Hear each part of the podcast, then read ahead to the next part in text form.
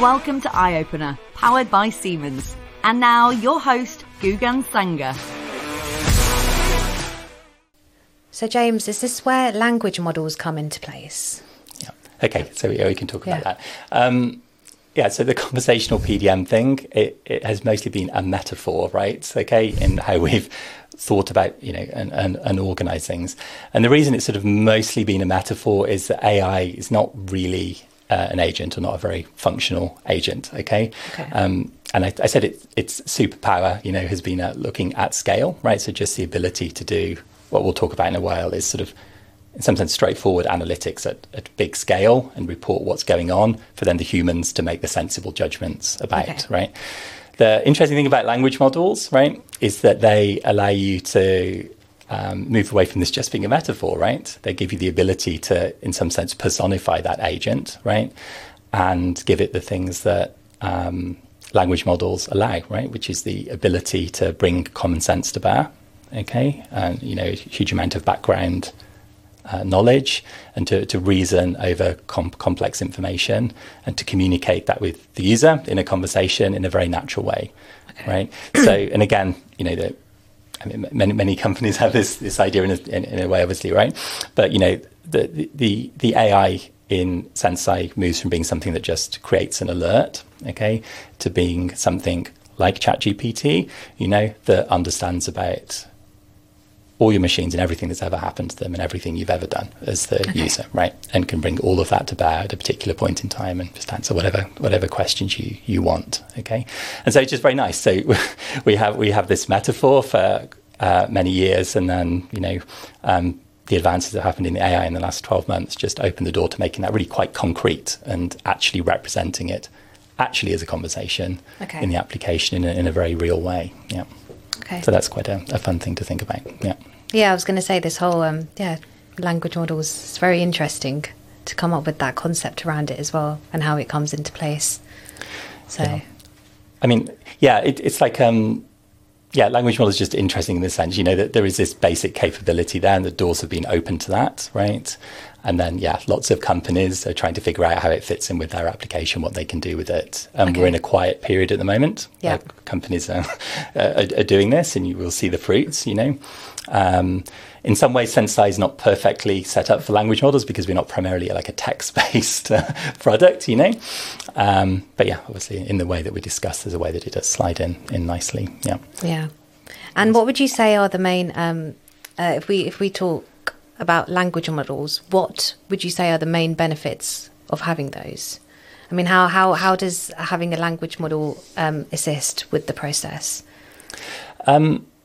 Well, in, in in many ways, right? But I, I I think of language models. It may not be formally true, but I, I think of them as being, um, you know, a very rudimentary kind of artificial, you know, proper artificial general intelligence, right? It's the only sort of technology that I've used, which is bringing with it a complex model of the world, you know, uh, an understanding of the user, an understanding of the kind of thing that it is, that it's Yeah. an agent in an application, what have you, right?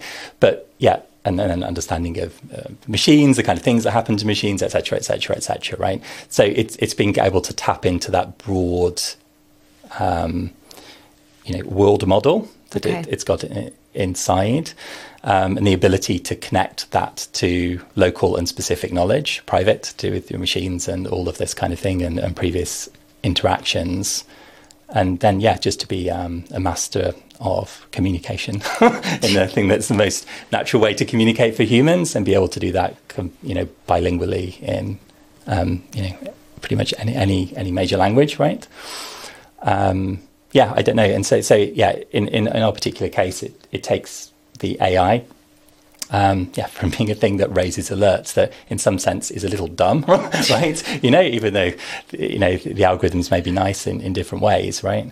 Yeah, to making it properly sophisticated and useful. Enough. I mean, it, it really is um, a monumental difference. And like I say, it's not.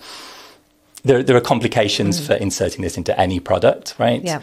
And the complications we have, of course, is um, well, how, how to say, right, the, the ambivalence of these models to the truth sometimes, okay, and how to connect it up to your sources of data in, in ways that work properly, right? Okay. So there's all kinds of complications, but the basic ability there is, is totally incredible and world changing, etc., etc. Yeah. And I think would just be useful in the way I described, right? Yeah.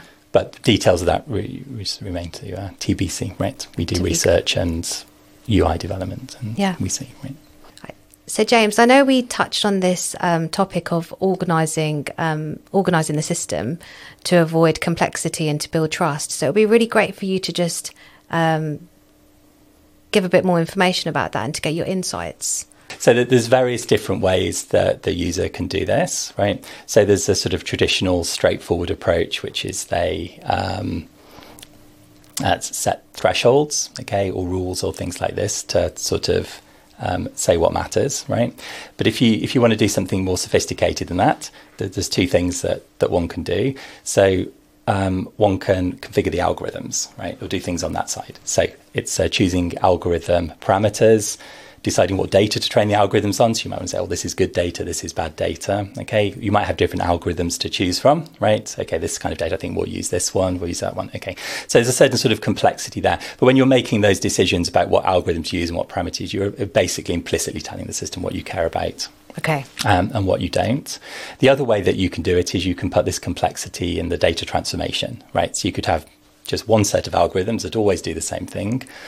And in the data transformation stage, you know, you remove uh, things that are not of interest. So, for example, sometimes you have dropouts, right? Just goes to zero, whatever, right? So somebody, instead of having um, an algorithm that can handle dropouts that they turn on, just remove the dropout, right? This kind of thing. So you've got your data coming in. Um, you have some data transformation step, right, where you can essentially clean it up, remove things that are um, not important, leave the things that are important. Okay, then you, you have your algorithms. Okay, sorry, this is a long-winded way of uh, explaining this, right? Okay, but there's, there's different areas where you can put the complexity. So Okay. the, the attitude of, of Senseye is to have is to put the complexity in the data transformation and not in the algorithms. Okay, so the algorithms running on everybody's data all the time are pretty much the same algorithms set up in the same way. Okay, um, what customers do different is they transform their data in different ways. Okay. Yeah, to make it compatible essentially with those algorithms. Okay. So the algorithmic side is just a thing. it does what it does, right? And it's finely tuned to, on average, do, do, do something nice. Okay. And then the user has a variety of tools, some manual and some using machine learning to transform their data, such as picking out the things that matter that can be fed into the algorithms and, and give them the nice results. Okay. Okay, so ideally, nobody has to do any data transformation and nobody has to do any algorithm selection or configuration. Okay, but in the real world, you have to introduce something along along that path. Senseye decide to do it in the in the data transformation, right? So the the reason we uh, do that is because we think transforming data is easier to do than configuring machine learning models. Okay, for a typical user that we have, they can see the data coming in, they can change it, and it's something else. Um, going going into the algorithms. Okay, so we, we think it's a it's a more scalable um. Activity. Okay. you know what I mean. Sorry, that's a bit of a, a long, long-winded way of explaining that, right? But the, the, the complexity left in the system goes in data transformation. We try to support that with um, nice UI, with machine learning tools and what have you. Okay. And the user can use that to effectively direct what the system is doing, uh, should they want to. Right. So a side effect of this is if the analytics is behaving in a consistent way on all of your data all of the time, you can kind of um, learn what that consistent way is, right? You can come to understand the kind of things that it does, the kind of data it works with, and therefore you can sort of learn to to trust it. Okay, which is obviously is an important thing in using any any system like this, you know, regardless of whether it, you're thinking in terms of scaling or not. Okay, so concentrating the complexity in, in data transformation. If you don't have the complexity in the algorithms, it's easier for users to understand what's going on, to Okay. model it, and to trust it, right? Okay, and I think that decision um, has been important for Senseye. Yeah, it's avoided us going down this um, dangerous direction of hundreds of different algorithms and Okay. dot, dot, dot, dot, and asking lots of the user. So it's kept things simple, important for scaling, and then, yeah, uh, in terms of understandability of the system. That's really, really great um, insights, James. Really appreciate you um, talking into this um, and understanding the perspective of organising a system. And I guess I just wanted to go into this whole, um, you know, what do we mean by um, doing things in this way of predictive maintenance? Okay. Yeah, so I can say a few things about this. Right, so like the beginning of the conversation, we were talking about this like um, uh, traditional approach, right, which is uh, you know focused on specific algorithms for specific situations, right. Um, my my view in general is that trying to solve this problem um, via algorithms is not, is not really the, the right approach. You have to it has to be um, a, a, sort of systems approach, right? Okay, so Senseye is absolutely not a bunch of algorithms in a UI. It is um, product, right? Okay, um, you know, and I described how it's like collecting information from the user, and you have these loops inside yeah. it and things like this, right? Um, and they don't work if they're not expressed well and functionally in the UI, right? Um, so one can sort of make that that statement that it's much more than algorithms; that it's a system. And a product, but you can also say that it's also much more than a system or, or a product, right?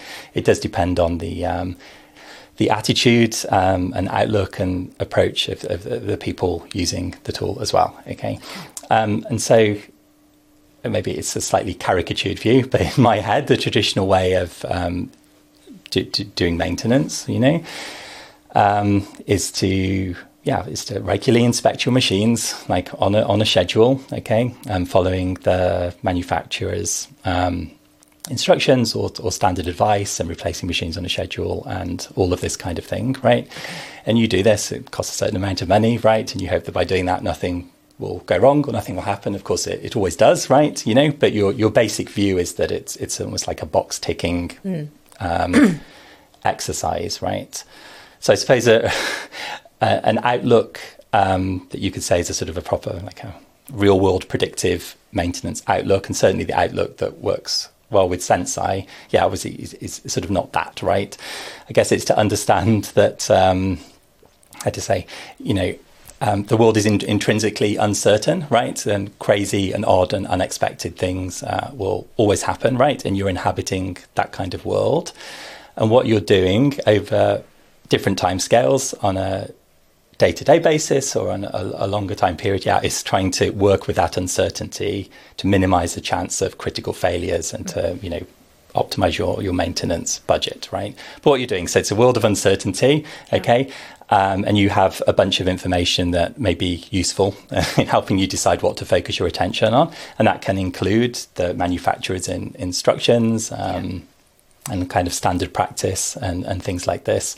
But obviously, you get the power when you bring that sort of fixed um, information together, you know, with your experience of the particular machines. Um, you bring that together with the data, right, in a, in a sort of flexible way. okay, right. Um, and so to me, it's, it's like accepting um, that, you know, this is a, it's an uncertain world and all these different kinds of things happen. And what you have to do is to bring this uh, fixed information that you have, like these typical inspection schedules and so forth. You have to bring that, your experience of your particular machines and their foibles and, and so forth, and you have to bring that um, together with the data, um, so that you know on a on a on a daily basis you're you know focusing your attention really on the, the, the, machines that, that use it, that need it, right? And then and over time, you know, this, this, this adds up to just a more more effective um, um, use of attention, time, and resources, and you have cost savings and, and so forth. Okay, but like Senseye to me is a product which is helping you bring those different things together, okay. right? and um, yeah, like making informed, kind of flexible decisions about uh, what you do uh, over time. Okay. okay.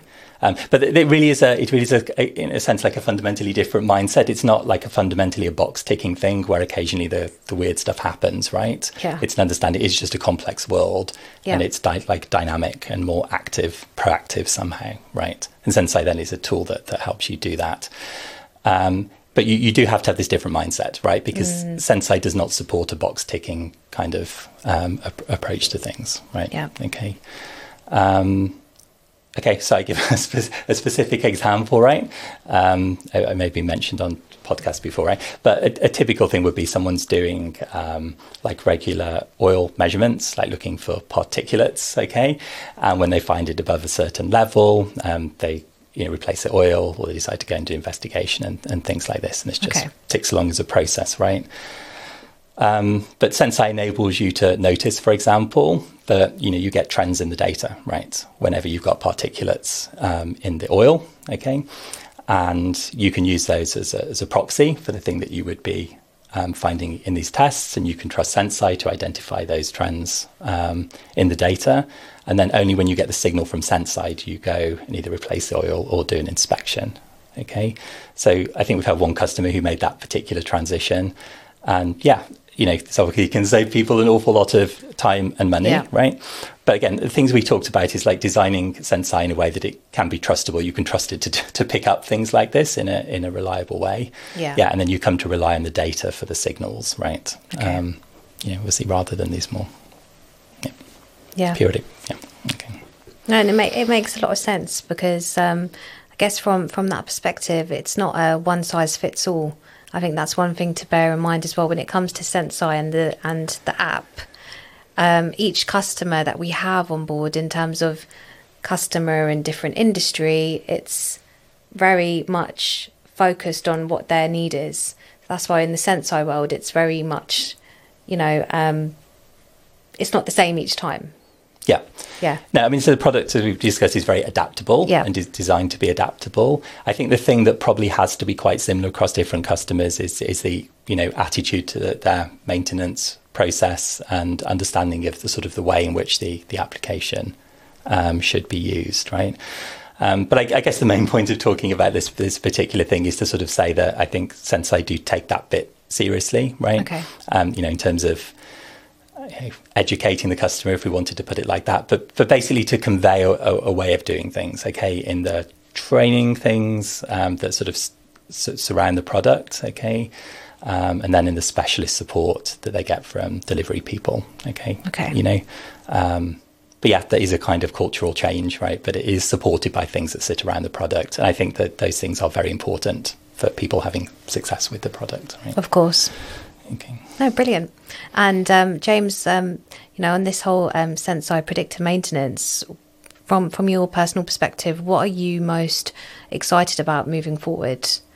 I guess with this whole change with within you know predictive maintenance, is there anything in particular that you're looking forward to, or So I say the other thing, thinking a bit more broadly, is just the opportunities that have opened up to Senseye since being part of Siemens, the different um, Siemens made technologies that we can work with and make the application works, you know, particularly well with, right?